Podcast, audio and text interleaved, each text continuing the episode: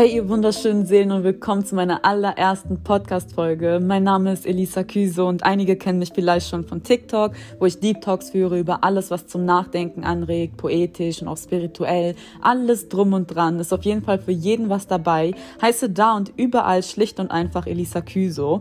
Kommen wir aber nun zum eigentlichen Thema dieser Podcast-Folge, my story, so let's get it, let's go. Meine Geschichte beginnt tatsächlich schon bevor ich geboren wurde, denn als meine Mutter mit mir schwanger war, haben die Ärzte Ärzte ihr gesagt, sie hören kein schlagendes Herz mehr und man müsse mich entfernen. I was literally dead, like I'm alive, but I'm dead.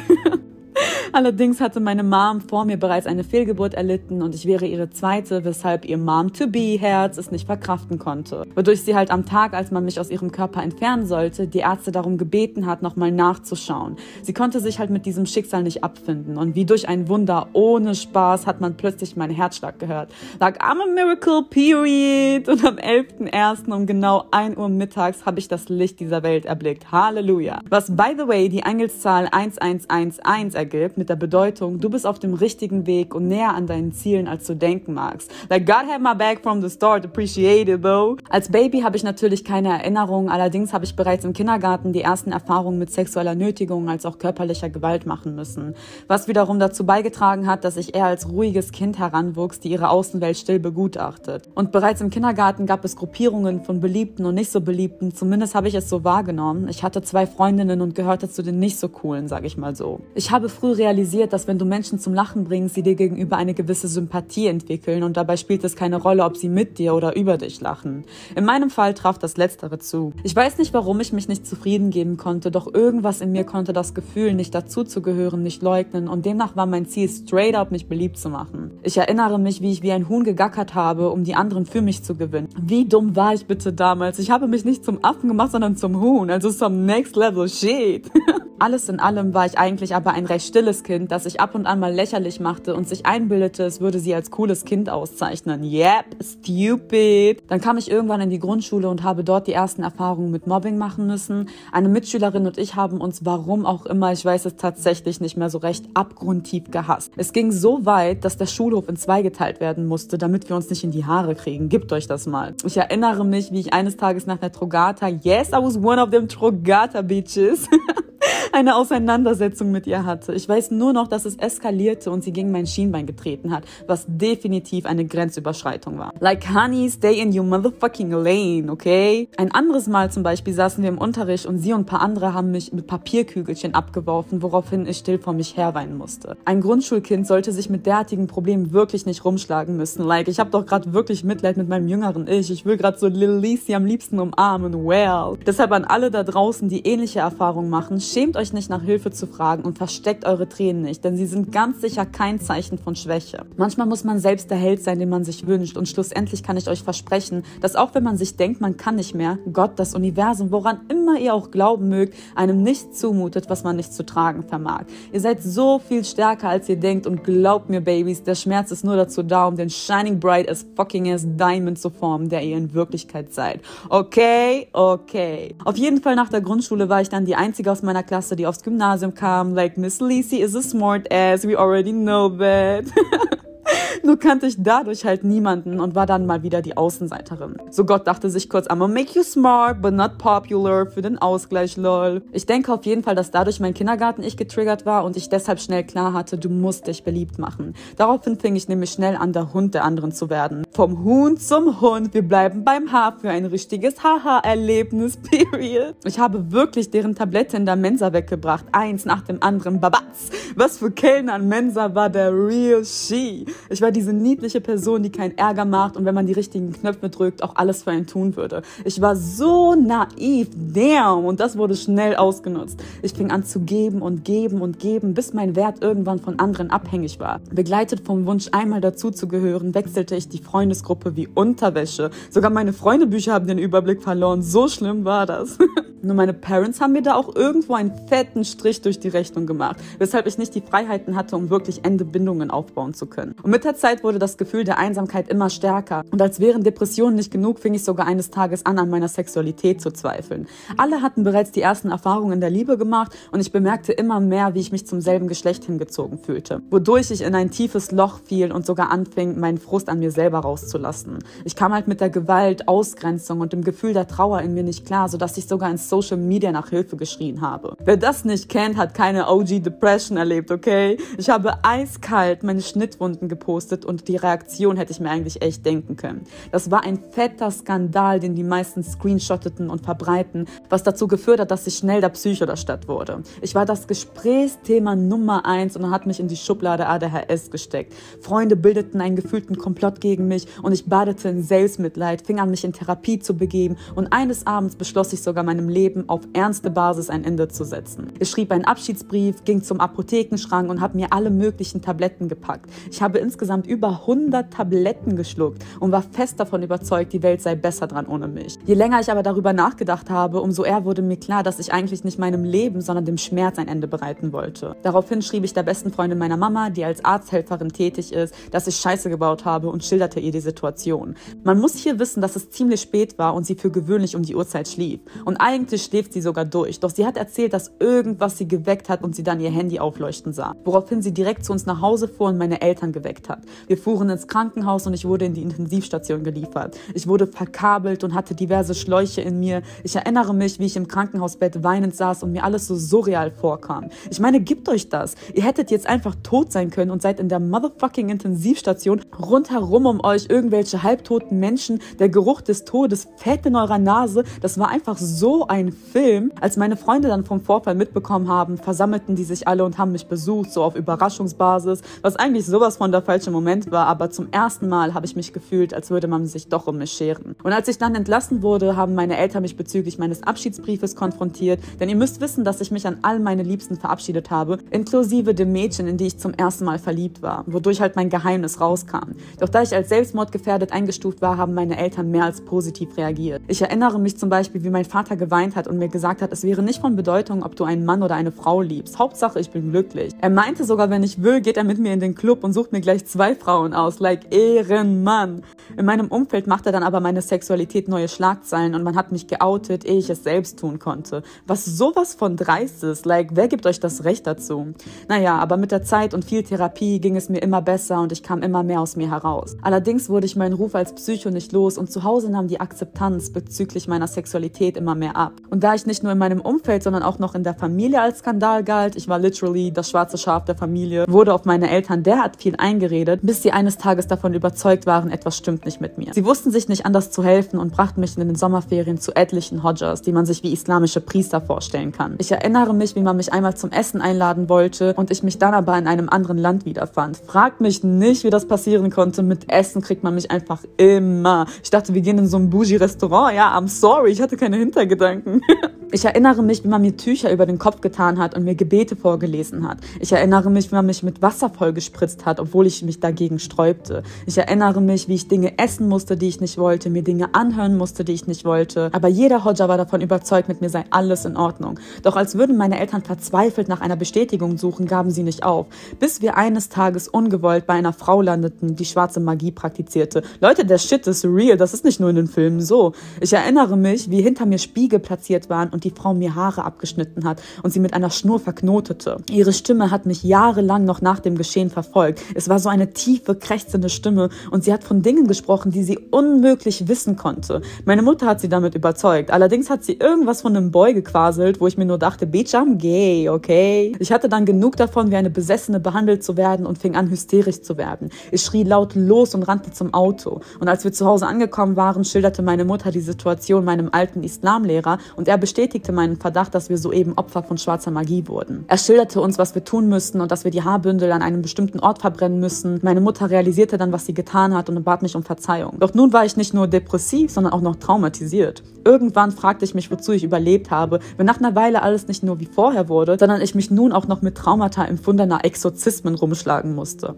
Ich fing an, meinen Kummer wegzutrinken und fiel immer mehr in eine Absturzphase. Ich hatte zu der Zeit mal wieder einen neuen Freundeskreis und diesmal waren sie größtenteils jünger als ich wodurch ich als Psycho, die mit kleinen Kindern schilderte, abgestempelt wurde. Doch ich muss zugeben, dass rückblickend betrachtet sie die besten Freunde waren, die ich bis zu der Zeit hatte. Denn sie haben nicht auf mich herabgeschaut, sondern ihr Bestes gegeben, mir auf einer Augenhöhe zu begegnen. Wir waren ehrlich eine skandalöse Gruppe, doch wir hatten so viel Spaß, Mann. Wir haben jeden Scheiß gemacht. Ich hatte dann mit 17 meinen ersten Kuss und habe mich auch zum ersten Mal Hals über Kopf verliebt. Ich hatte meine ersten Erfahrungen in der Liebe gemacht, doch bei meinem Glück lief es alles andere als gut. Es war halt eine einseitige Liebe und ich beschloss sie dennoch als Freundin beizubehalten, da ich den Gedanken, sie komplett aus meinem Leben zu verbannen, als wesentlich schlimmer empfand. Eines Tages kam ich nach Hause und meine Mutter hatte zwei Freundinnen mitgebracht, die mir Gebete vorlesen sollten. Ich war so schockiert, weil es mich dermaßen getriggert hat und ich ehrlich gedacht habe, dass der Albtraum endlich ein Ende haben würde. Ich erinnere mich, wie ich dann angeblich auf Toilette ging und aus dem Haus verschwand. Ich dachte kurz Prison Break in Real Life.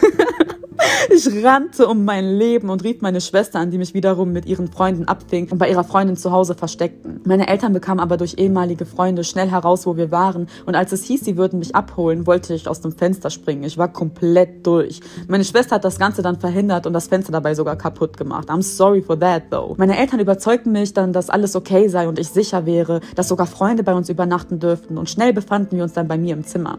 Meine Eltern schlugen vor, zu Meckes zu fahren, damit wir uns so einen richtig gemütlichen Abend machen konnten und ich habe mir mal wieder nichts dabei gedacht. Doch ehe ich mich versah, fand ich mich in der Psychiatrie wieder und ich wurde zwangseingewiesen. Ja, Leute, so viel zum Thema Essen, wie ihr merkt. Auf jeden Fall habe ich die Ärzte aber davon überzeugen können, dass alles in Ordnung sei, weswegen ich nur übers Wochenende da war. Also sehen wir das Ganze mal als eine Art Kurztrip. Ich wurde dann auf Medikamente eingestellt und bekam ein Antidepressivum verschrieben. Was wir zu der Zeit allerdings nicht wussten, ist, dass ich keine Depression hatte, sondern eine bipolare Störung. Und wenn man eine bipolare Störung hat, darf man kein Antidepressivum zu sich nehmen, da es eine Manie auslösen kann, was bei meinem Glück sogar der Fall war. Eines Tages war ich mit Freunden auf der Kirmes und habe mich dann wieder in Alkohol gestürzt. Betrunken war ich dann aber felsenfest davon überzeugt, meinem Leben diesmal wirklich ein für alle Mal ein Ende zu setzen. Ich erinnere mich, wie ich zum Bahnhof fuhr und fremde Menschen um ein Messer bat. Gott weiß, was ich damit vorhatte. Ich erinnere mich an nicht mehr viel von dem Abend, außer daran, wie ich mich auf den Gleisen wiederfand und nach meiner Mutter schrie. Im nächsten Moment befanden sich Sanitäter um mich herum und dann landete ich auch schon wieder im Krankenhaus. Man hat mir erzählt, dass mein Knie derart verwundet war, dass man sogar meinen Knochen wahrnehmen konnte. Ich war voller Blut überströmt und sah aus wie eine Leiche. Da ich mich aber an wirklich nichts erinnern konnte, habe ich den Ernst der Lage nicht wirklich verstanden. Meine Therapeutin erzählte mir, dass das Gehirn traumatische Ereignisse zum Zweck des Selbstschutzes vergisst, doch ich schieb es auf den Alkohol. Man stellte eine bipolare Störung fest und ich willigte ein, mich in die Tagesklinik zu begeben. Es hat mir ehrlich gut getan und ich fasste den Entschluss, einen Neuanfang zu wagen. Ich bekam diesmal die richtigen Medikamente, ging wieder in die Schule und setzte mir als Ziel, Psychologie zu studieren. Ich wollte unbedingt anderen helfen, so wie ich es selbst benötigt hätte. Mir störte es zwar, dass auf einmal alle meinten, mich anders behandeln zu müssen und wirklich dachten, mir würde das nicht auffallen, doch ich beschloss, standhaft zu bleiben. Eines Tages dann nach einer Party und Freunden und sämtlichen Mengen an Alkohol musste ich feststellen, dass Psychopharmaka und Alkohol und zugegeben bisschen Mary J. keine gute Mischung war. Auf dem Nachhauseweg mit meiner Schwester fing ich an, panisch zu werden und erlebte eine Art Horrortrip. Ich fing an zu halluzinieren und nahm meine Schwester mit schwarzen Augen wahr. Im nächsten Moment sah ich mich an den Gleisen und fing an, nach meiner Mutter zu schreien. Meine Traumata haben mich eingeholt und ich dachte, ich würde von bösen Mächten heimgesucht werden. Meine Schwester gab ihr Bestes, mich zu beruhigen und es schien auch zu klappen. Und zu Hause angekommen bekam ich aber eine Panikattacke und nahm Dinge wahr, die nicht da waren. Ich schrie nach meiner Mutter und meine Familie kam hochgerannt. Mein Vater wollte mich beruhigen, doch ich nahm die Realität nicht wahr und zuckte zusammen. Ich erinnere mich, wie ich schrie, sie sollen alle aufhören, wobei sie nichts getan haben. Im nächsten Moment lachte ich und dann wiederum fing ich an, Dinge zu hören, die nicht da waren. Ich war wirklich krank. Ihr könnt euch das nicht vorstellen, wie schlimm es war. Ich erinnere mich, wie ich dachte, man würde meine Seele holen und ich hatte zum ersten Mal Todesangst und keine Sehnsucht danach verspürt. Ich fing an zu beten und als meine Eltern mit einstimmten, wurde ich panisch und schrie, sie sollen damit aufhören. Nur ich könne beten. Meine Mutter nahm mich in den Arm und versuchte mich zum Einschlafen zu bringen. Ich erinnere mich aber, wie ich das Gefühl hatte, sie würde mich beißen, was völlig irrsinnig ist, ich weiß. Dann fing es an, dass ich darauf bestand, das Licht anzulassen und ich zeigte auf die Lampe und meinte, das Licht ist gut und die Dunkelheit ist böse. Ich war einfach völlig wahnsinnig geworden. Doch irgendwann schlief ich Gott sei Dank ein. Am nächsten Morgen wachte ich panisch auf und ich erinnere mich, wie mein einziger Gedanke war, bitte, lieber Gott, lass den Horror ein Ende haben. Ich war wieder beim klaren Verstand, doch nun war auch die Angst ein weiterer Begleiter in meinem Leben. Meine Traumata zeigten sich besonders in meinen Träumen wieder, indem ich die schlimmsten Dinge sehen musste und das jeden jeden zweiten bis jeden Tag und abschließend schreiend und weinend aufwachte. Ich weckte immer das ganze Haus auf und sie mussten ständig nach mir sehen. Das Ganze ging über ein ganzes Jahr lang und es machte mich so fertig. Es reichte nicht, dass mein Leben ein Oscar-reifes Drama war. Nun konnte ich nicht mal im Schlaf meine Ruhe finden. Das war so schlimm. Stattdessen fing ich an, auch vom Schlafengehen Angst zu haben und musste mich mit etlichen Panikattacken rumquälen. Zu der Zeit war meine beste Freundin, my sister, my soulmate, Rojda Yildiz, bitch, shout to you. Diese Dame hat einfach fast jeden fucking Abend mit mir telefoniert, bis ich eingeschlafen bin und sogar aufgestanden bin. Das werde ich niemals vergessen. Queen, wer macht sowas? Leute, die um die Ecke wohnen, sind nicht mal so füreinander da, wie dieses Mädchen, die gefühlt am Arsch der Welt wohnt, für mich. Aber man kennt's, die besten Leute wohnen immer weiter weg. Wie dem auch sei, irgendwann hatte ich dann eine manische Phase und beschloss einfach auf Medikamente zu verzichten. Und da ich mir als Ziel gesetzt hatte, Psychologie zu studieren, beschloss ich zudem, mich zurückstufen zu lassen, um ein möglichst gutes Abitur zu machen. Ich sehnte mich halt nach einem Neuanfang, ein neues Leben. In der neuen Stufe war ich zwar nicht das Gesprächsthema Nummer eins, allerdings war ich halt die Neue und gehörte somit nirgends wirklich dazu. Man hat mich ausgeschlossen und ich verlor die Lust an Schule komplett. Ich beschloss abzubrechen und mich mit der Fachhochschulreife zufrieden zu geben. Mir fehlte allerdings der praktische Teil, weshalb ich mich dann auf die Suche nach einem FSJ begab. Ganz kurzfristig und wie durch Schicksalshand stieß ich auf eine Firma in meiner Stadt, die Menschen mit Behinderung als auch psychischer Erkrankung betreut. Mein Interesse als auch Ehrgeiz war geweckt und die Ironie des Schicksals ist dabei, dass die Firma Neustadt heißt und ich meinen lang ersehnten Neustadt endlich entgegenstrebte. Gott ist einfach groß, Leute, for real. Ich sag's euch, Geduld ist wahrlich der Schlüssel zum Erfolg. Meine Sichtweise auf das Leben begann sich zu ändern und ich fand auch immer mehr heraus, wer ich selbst eigentlich bin und sein möchte.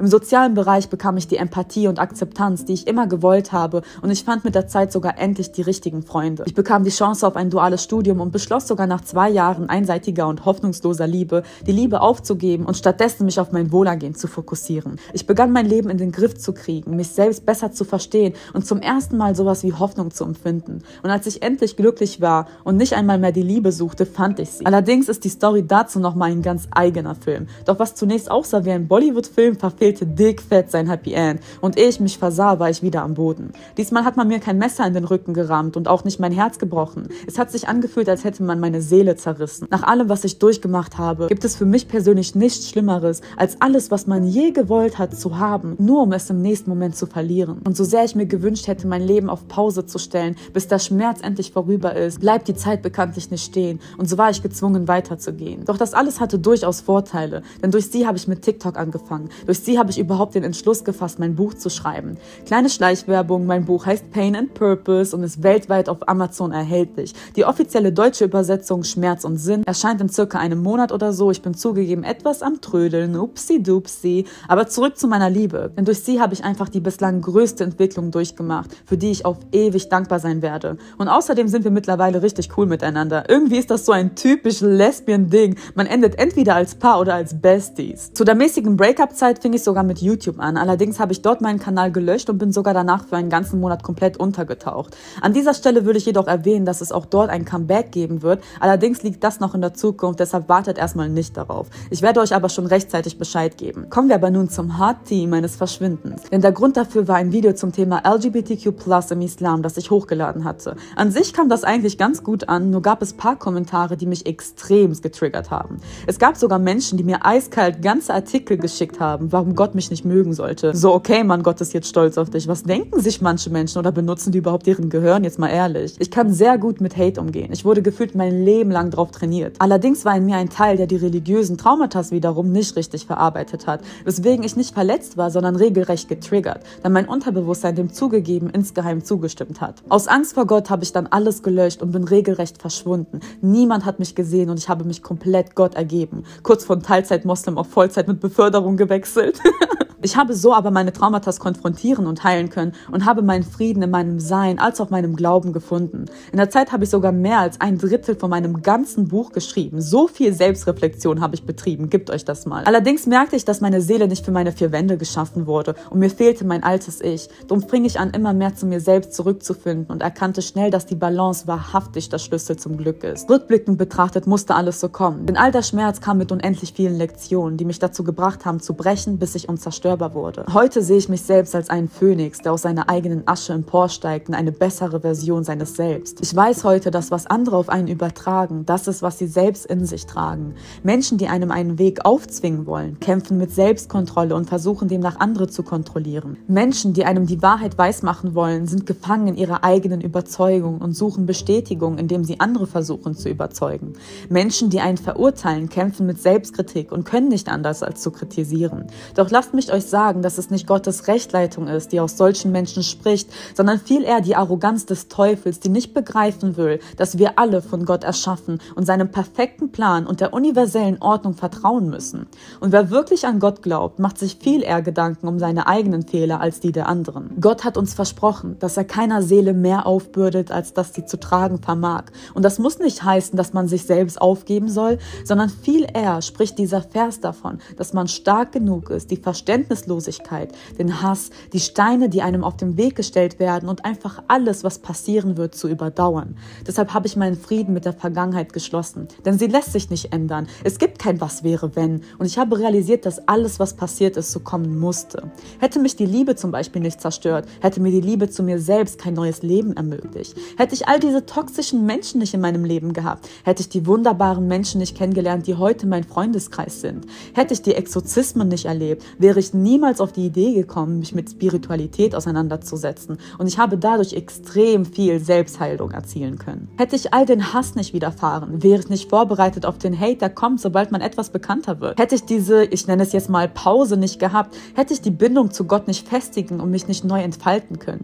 Egal was war, es hat mich zu dem Menschen gemacht, der ich heute bin und zum ersten Mal in meinem Leben liebe ich mich selbst so sehr, dass es mir scheißegal ist, wer mich liebt und wer mich hasst. Wer bleibt, wer geht, wer mich supportet oder belächelt. Ich bin mein Nummer 1 Fan forever. Ich kommentiere sogar jeden meiner eigenen Bilder, cause I fucking adore me. Ich bin genug für mich selbst. Ich bin glücklich im Allgemeinen und zum ersten Mal in meinem Leben brauche ich und will einfach niemanden an meiner Seite. Dennoch bin ich dankbar für jeden Menschen, der in meinem Leben ist, für jede Erfahrung, die ich bislang sammeln durfte, für jedes Erfolgserlebnis, das ich erleben konnte. Ich bin dankbar für meine dritte Chance im Leben. Deshalb sage ich auch immer, aller guten Dinge sind drei und diesmal schöpfe ich dieses Leben aus und weiß es mehr als zu schätzen. Und an jede Person, die mich verletzt hat, ich verzeihe euch, denn ihr hattet eure Gründe, die ich nie erfahren werde und ich hatte meine Gründe, die ihr vielleicht nie verstehen werdet. Und an jede Person, der ich Unrecht getan habe, es tut mir aufrichtig leid. Wenn man ein reines Herz hat, reflektiert es die hässlichen Seiten eines selbst und ich habe dementsprechend reagiert, anstatt zu interagieren. Denn wie ich immer sage, was andere auf einen übertragen, ist, was sie selbst in sich tragen. Und mit diesen Worten will ich euch schlussendlich vor Augen führen, dass niemand außer ihr selbst das Zentrum eures Universums ist. Ihr seid der Autor eurer eigenen Geschichte und glaubt mir, ihr könnt sie immer, wirklich immer neu schreiben. Egal was ihr machen wollt, egal welche Träume ihr habt, lasst mich euch sagen, dass alles möglich ist. Lasst euch von niemandem irgendwas sagen und lernt für euch selbst einzustehen. Ich würde zwar gerne sagen, ich bin für euch da, aber man kann niemanden retten, dem nicht geholfen werden will. Und um ehrlich zu sein, bin ich null der Schreibtyp. Ich teile bereits mein Wissen auf TikTok etc. Ich habe ein ganzes Buch geschrieben und das reale Leben ist schlussendlich viel eher mein Ding. Deshalb nimmt es mir nicht übel, wenn ich nicht antworte. Meine Freunde haben bereits genug damit zu kämpfen. Doch wenn ihr mich in echt sehen solltet, kommt mit Liebe auf mich zu. Ich empfange euch mit offenen Armen. Und ansonsten seid gespannt auf weitere Podcast-Folgen. Jeden Dienstag. Und als kurze Info noch, der kommende Podcast am 13. April, wo auch der heilige Monat Ramadan beginnt, dreht sich dementsprechend rund um das Thema Islam. Islam, wozu ich mir über den Monat hinweg allumfassende Thematiken ausgesucht habe. Und wir beginnen nächste Woche mit dem Thema die Wahrheit und Schönheit des Islams, um einen guten Einstieg in die Thematik zu gewähren. Und ich wünsche euch allen bis dahin alles Beste weiterhin. Ich danke euch fürs Zuhören und küsse doch eure aufmerksamen Seelen. Fühlt euch ganz herzlich umarmt und wie ich ebenfalls immer sage, much love and positivity.